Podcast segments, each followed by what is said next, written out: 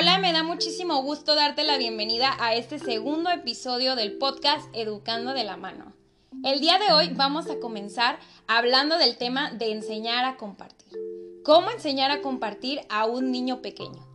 Si bien es algo que escuchamos y repetimos a los pequeños con tanta cotidianidad, tanto en casa como en la comunidad escolar. Casi parece una regla que fijamos nosotros los adultos para que los pequeños puedan socializar. Es un mantra que, repetimos tantas veces, el famoso comparte, sé compartido, hay que compartir. Es tan importante eh, de las cosas que queremos transmitir, enseñar a nuestros hijos casi casi desde el momento que tienen interacción con otra persona. Y en ocasiones se nos hace tan gracioso que los niños se rehúsen o hagan algunas cosas para evitar compartir. Realmente es lo que los padres, los educadores, idealizan en la convivencia de los niños para que sea más armoniosa. Pero ¿qué pasa si te digo que nosotros, las figuras de autoridad, somos los encargados que esta palabra tenga tanto peso y se transforme en algo tan complicado y aversivo para el pequeño. La perspectiva de los educadores y los padres eh, siempre es enseñar directamente a que el pequeño comparta el espacio, que comparta sus cosas. Pero no olvidemos la, la visión de horizontalidad que debemos de tener ante ello. Siempre nos vamos a poner en el lugar del pequeño. Los niños aún no tienen la interpretación correcta de esta palabra porque no logramos transmitírsela como es. Este, pues realmente el significado que le damos nosotros los adultos es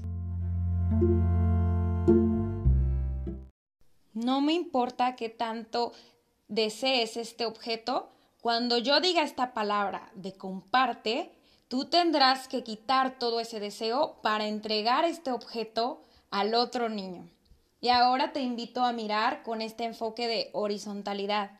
¿Por qué el niño lo haría? ¿Por qué compartiría el objeto de deseo con otro niño que realmente no le interesa la interacción por el mismo objeto?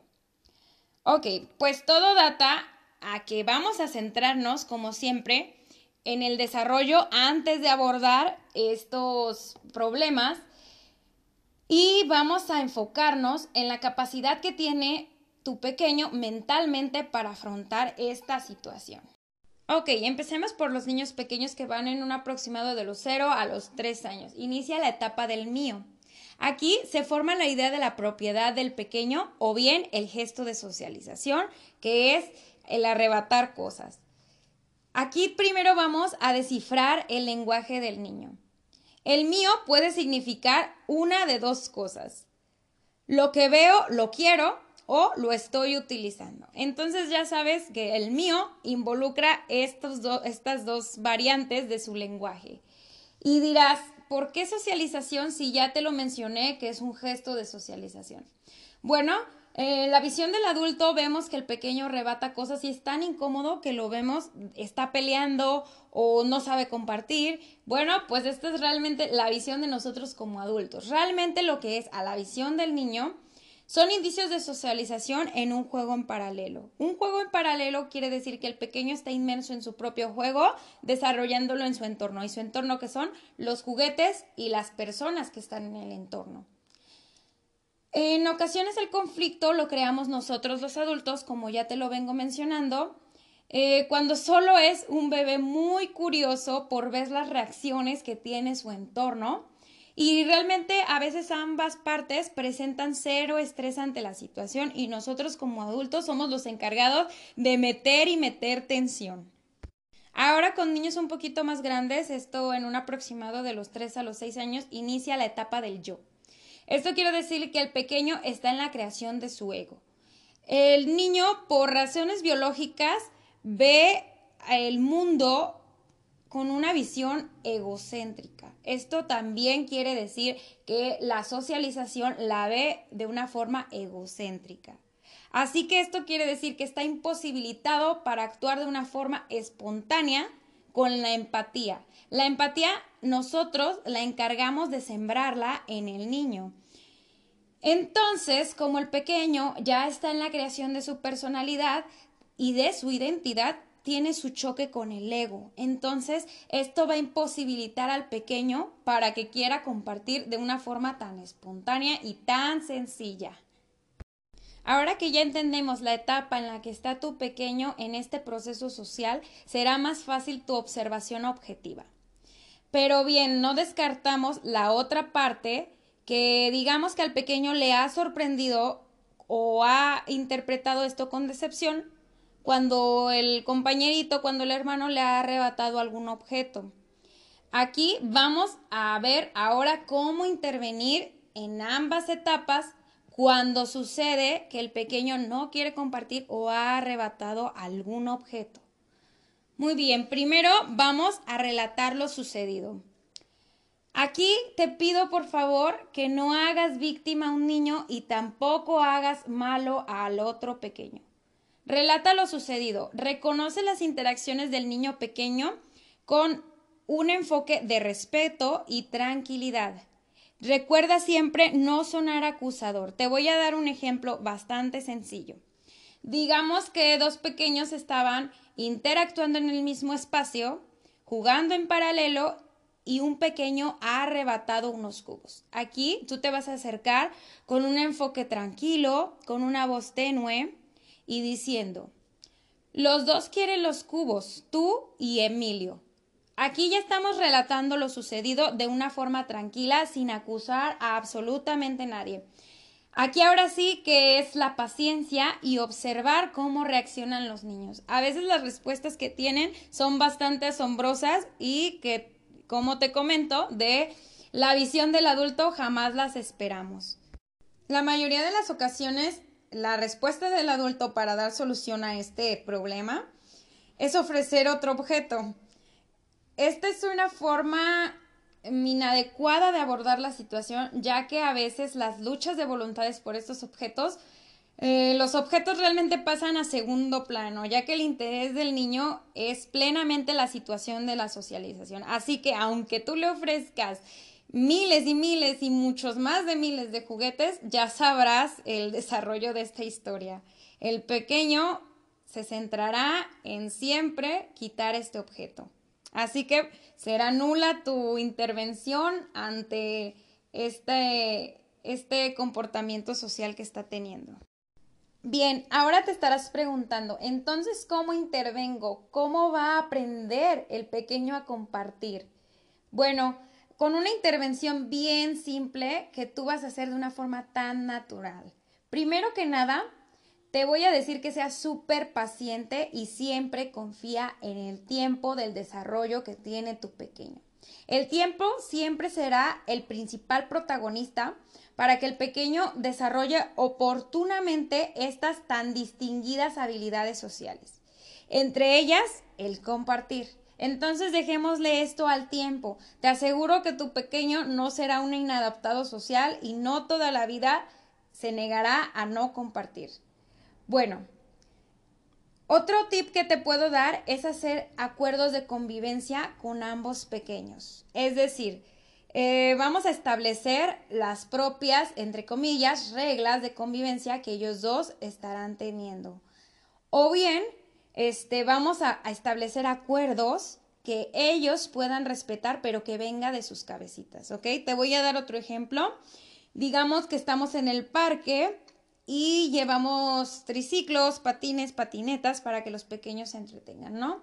Eh, se da la situación de que la prima le quita el triciclo o quiere en ese momento el triciclo de su primo. Bien, te digo, hay que ser bastante descriptivos y hay que establecer acuerdos. Emma, en este momento tú quieres el triciclo. El triciclo lo está utilizando tu primo. ¿Quieres esperar utilizando este patín? Ahí ya le estás dando un acuerdo para que la pequeña pueda seguir eh, interactuando y esperar turnos. Recuerda que no existen víctimas y malvados. Por lo tanto, también podemos hacer acuerdos con la otra parte, es decir, con el otro pequeño. Te voy a dar un ejemplo bastante concreto. Cuando termines de utilizar el libro, ¿se lo podrías compartir a Victoria? Aquí ya estamos reconociendo la propiedad que tiene en ese momento el niño sobre el objeto. Y le estamos dejando una pregunta abierta. Por el simple hecho de dejarle una pregunta abierta a un niño, le estás dando la libertad de que te conteste según su deseo de ese momento y según el criterio. Entonces no esperemos la respuesta mágica de siempre, el sí. Si el pequeño se niega, es completamente normal y aceptable. Hazlo saber desde tu enfoque de tranquilidad y de respeto. Escucha atentamente y da solución a los problemas que él tenga en su cabeza para no poder compartir ese objeto. ¿Ok? Siempre reconozcamos la emoción del niño y el deseo que tiene en ese momento por el objeto. Yo sé que como adultos siempre nos va a hacer ruido, nos va a hacer sentir incómodos la idea de que el pequeño a nuestro cuidado esté arrebatando las cosas de una forma abrupta o que lo que no le compartan sea algo que él desea bastante. Pero créeme y te vuelvo a repetir que desde el punto de vista adulto es súper caótico. Pero si nos centramos del punto de vista de los niños, no es tan caótico como parece. Otro punto súper importante es que siempre la educación está centrada en los errores del niño.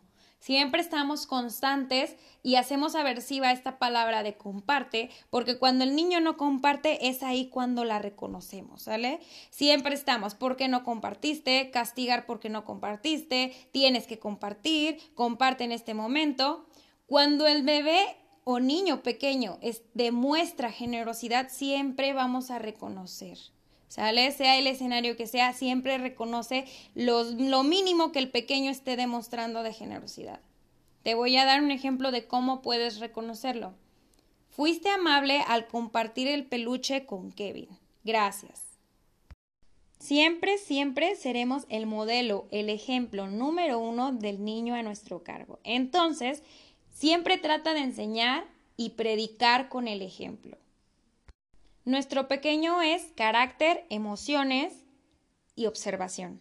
Así como nos observen a nosotros lidiar con problemas que se nos presenten en la vida, ellos van a interpretarla e interiorizar esta palabra, porque recuerda que estamos aquí enseñando a interiorizarle el compartir. Entonces lo podemos hacer a través de ejemplos bastante sencillos el día al día. Te voy a dar otro ejemplo cómo puedes enseñar a compartir. Noto que quieres de mis galletas. Te compartiré una. Otro muy sencillo. Estamos compartiendo la silla. Una forma que debes de evitar confrontar el no compartir es con castigos e humillaciones. Es muy común escuchar a los padres, a los maestros, amenazar y humillar al pequeño diciendo, ya nadie va a jugar contigo porque no compartiste. Eres un niño malo porque no quieres compartir.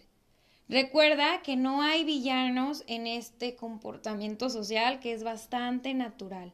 Únicamente esto alimentará siempre la lucha de posesión del pequeño. No vas a enseñar absolutamente nada de habilidades de vida y el niño interiorizará un concepto muy errado de su persona. Trata siempre de que el pequeño comprenda desde la perspectiva de interior que el compartir y qué es compartir. Porque el simple hecho de estarle mencionando y mencionando la palabra como en un inicio te decía, el pequeño lo transforma en quitarme algo que es mío para dárselo a alguien más. Y esto convierte automáticamente la palabra compartir en una mala palabra. Para simplificarte todo lo que acabo de decir y que lo recuerdes bastante bien al momento de abordar esta situación con tu pequeño, recuerda estos cuatro puntos. Primero, son etapas completamente naturales del desarrollo en las que se ven situados estos dilemas, ya que son propios de la edad. Entonces, el pequeño irá tras sus impulsos que le estén indicando el deseo que tiene su cerebro y los criterios y van a enfrentarse como sea a la respuesta que tenga el adulto. Segundo punto, sé siempre muy observador, una observación objetiva. Y sé siempre descriptivo al momento de externarlo con el pequeño. Ten paciencia a la respuesta que te dé el pequeño o la respuesta automática del pequeño. Siempre hay que estar en observación. Tercer punto. El niño tiene que tener interiorizada la palabra compartir. Entonces, tú siempre le darás el ejemplo de cómo es compartir. Y cuarto punto. El tiempo y los ejemplos de empatía siempre ayudarán a que tu pequeño desarrolle esto en el área social.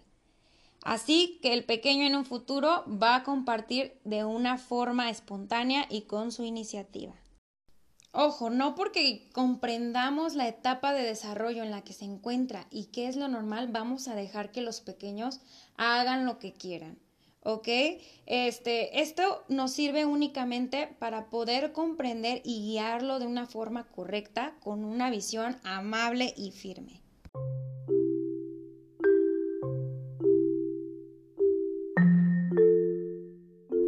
Soy Tania Lomelí y te agradezco que me hayas acompañado a lo largo de este nuevo episodio. También te invito a que le des like a nuestra nueva página de Facebook, Educando de la Mano. Hasta el próximo episodio.